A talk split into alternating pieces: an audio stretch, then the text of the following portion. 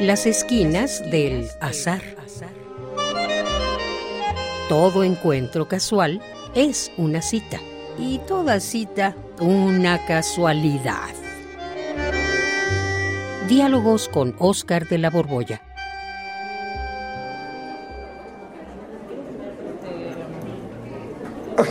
Ay, usted disculpe, pero si eres tú, mi querido Juan, ¿qué andas haciendo aquí?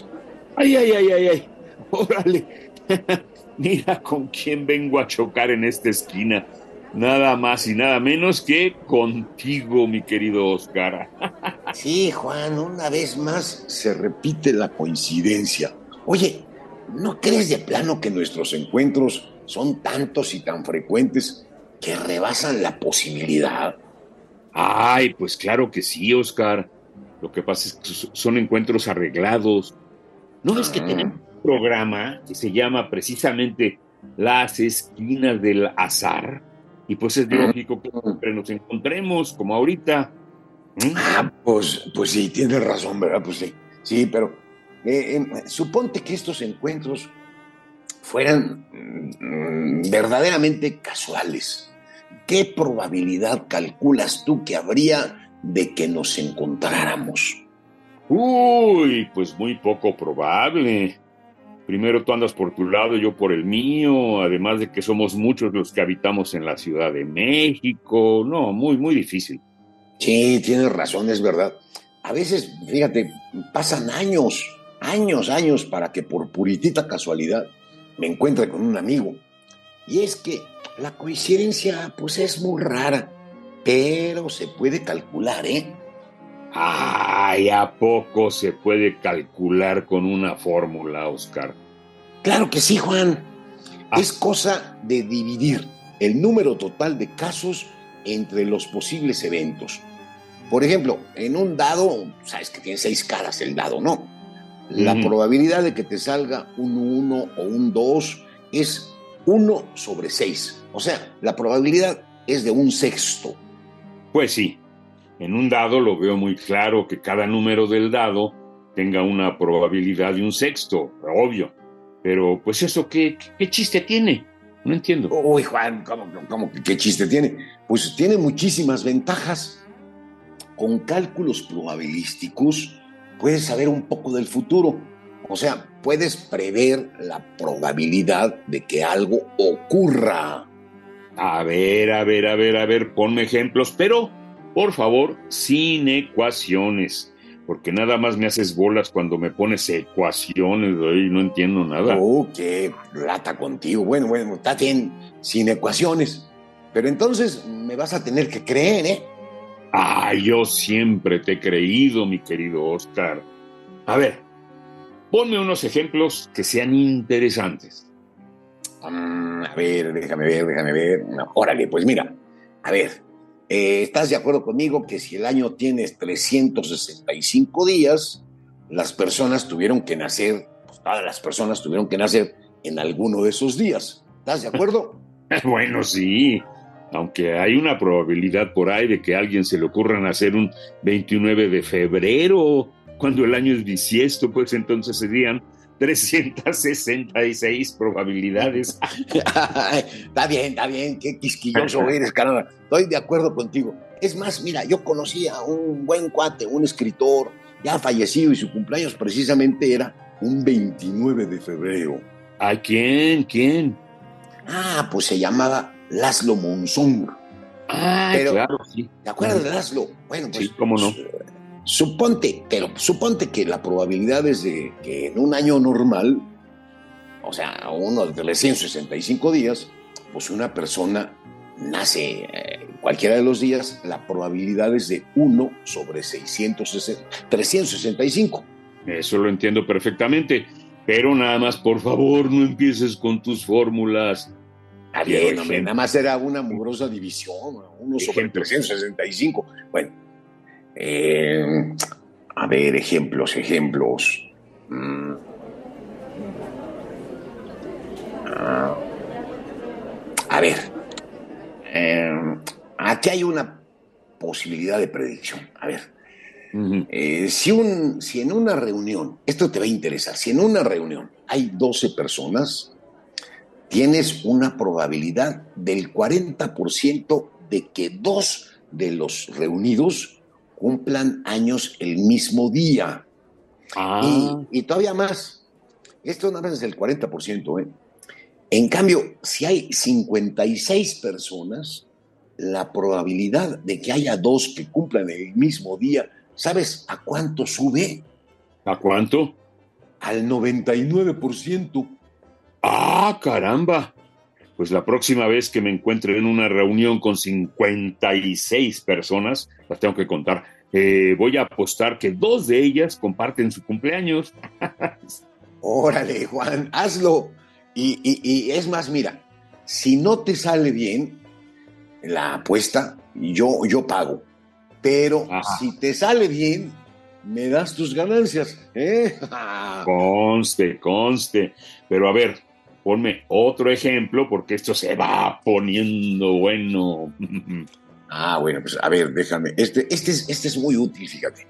Hay, hay una regla que dice que si vas a conocer, suponte, 100 personas posibles que sean parejas para hacer con ella tu vida, o con quien quieras, pues, debes pasar las primeras 37.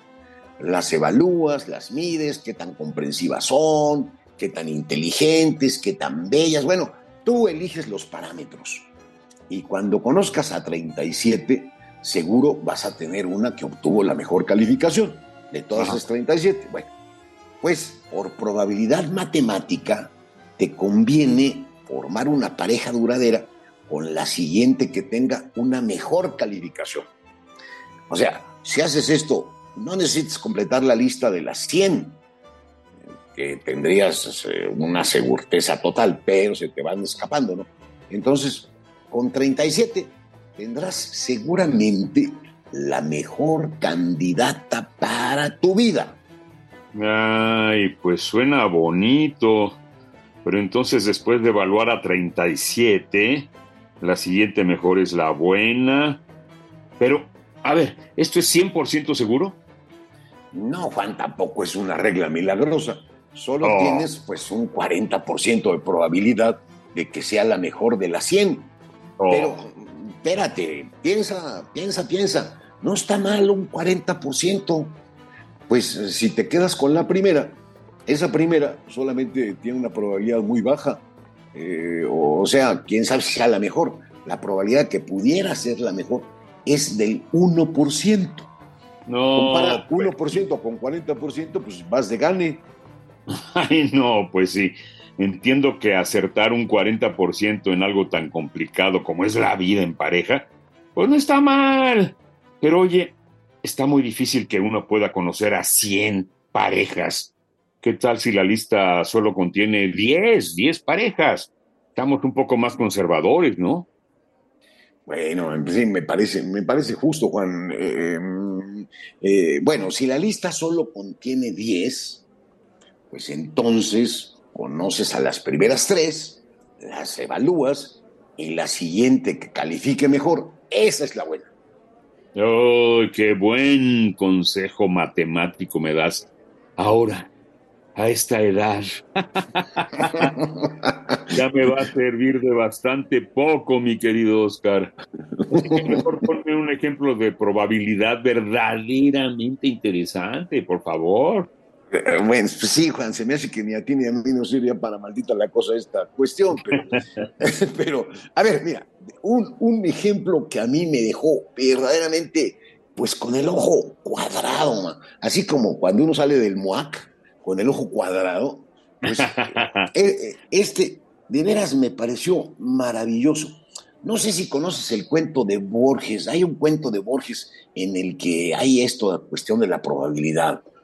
Borges, Borges, el aceite Borges o el escritor No. Jorge Luis Borges. No, no, de José Luis Borges, por supuesto. Eh, eh, es, es un cuento que se llama La Biblioteca de Babel. Pues sí lo leí hace muchos años, pero a ver, recuérdamelo, cuéntamelo todo, por favor. Pues mira, Sí. eh, la, la- la trama es difícil de contar porque la parte narrativa de ese cuento pues es relativamente escasa, pero Mm. contiene una idea maravillosa. Borges imagina una biblioteca infinita con salas infinitas que tienen forma hexagonal. Y ahí están infinitos libros, cada uno de ellos de 410 páginas exactamente. Esos libros son el resultado de haber combinado todas las letras del abecedario con todos los signos de puntuación para ir formando vocablos y párrafos. Pero cuando te digo que cada libro de esos es cada una de las combinaciones posibles de todas las letras y todos los signos de puntuación, pues comprenderás pues que algunos de esos libros serán totalmente incomprensibles. Imagínate enunciados que dijeran algo así como XSR o JJKL, eh, porque también son posibles letras combinables. ¿eh? Pues sí, me imagino que es como si, como si un chango hubiera golpeado el teclado de un piano. No se entendería nada. Sí, Juan, pero como son todas las posibilidades, las posibles combinaciones de las letras, pues en esa biblioteca también estarían las obras de Shakespeare, o las de Cervantes, o las que todavía no se escriben. Y es más, habría libros que tendrían sentido y que solo serían distintos por la posición de una letra o de una coma. Y como dice el mismo Borges, habría también un libro que fuera el índice de esa biblioteca, un libro que clasificara todos esos libros. Y, otro libro que dijera que ese índice era incorrecto. Pero sí, sí, sí, sí, tendría que estar también ahí. Claro, pues me imagino esa biblioteca como resultado de todas las probabilidades al combinar todas las letras y los signos de puntuación. Pues mira, lo más descabellado que propone ahí Borges es que en esa biblioteca, que sería el resultado de la probabilidad de combinar todas las letras con todas las letras, estaría nada menos que el libro de la verdad total. Un, un, libro que contuviera los secretos que aún nos faltan por conocer del universo. Un libro que contuviera toda la verdad. ¡Ay! El libro de la verdad total. ¿Te imaginas entrar a esa biblioteca y dar precisamente con ese libro? Mm. Sí, Juan, el libro de la verdad. Ay, qué ganas, ¿eh? eh, eh te debo decir una cosa, no sería imposible, aunque sí, muy, pero muy, muy, muy improbable que nos alcanzara la vida para tener la suerte de dar con él y leerlo. No es imposible, que si tuviéramos todas las combinaciones posibles de las letras de ese libro, estaría, ese libro estaría ahí, aunque es inmensamente improbable que alguien pudiera encontrarlo. Fíjate, si no, qué inconcebiblemente maravillosa es la probabilidad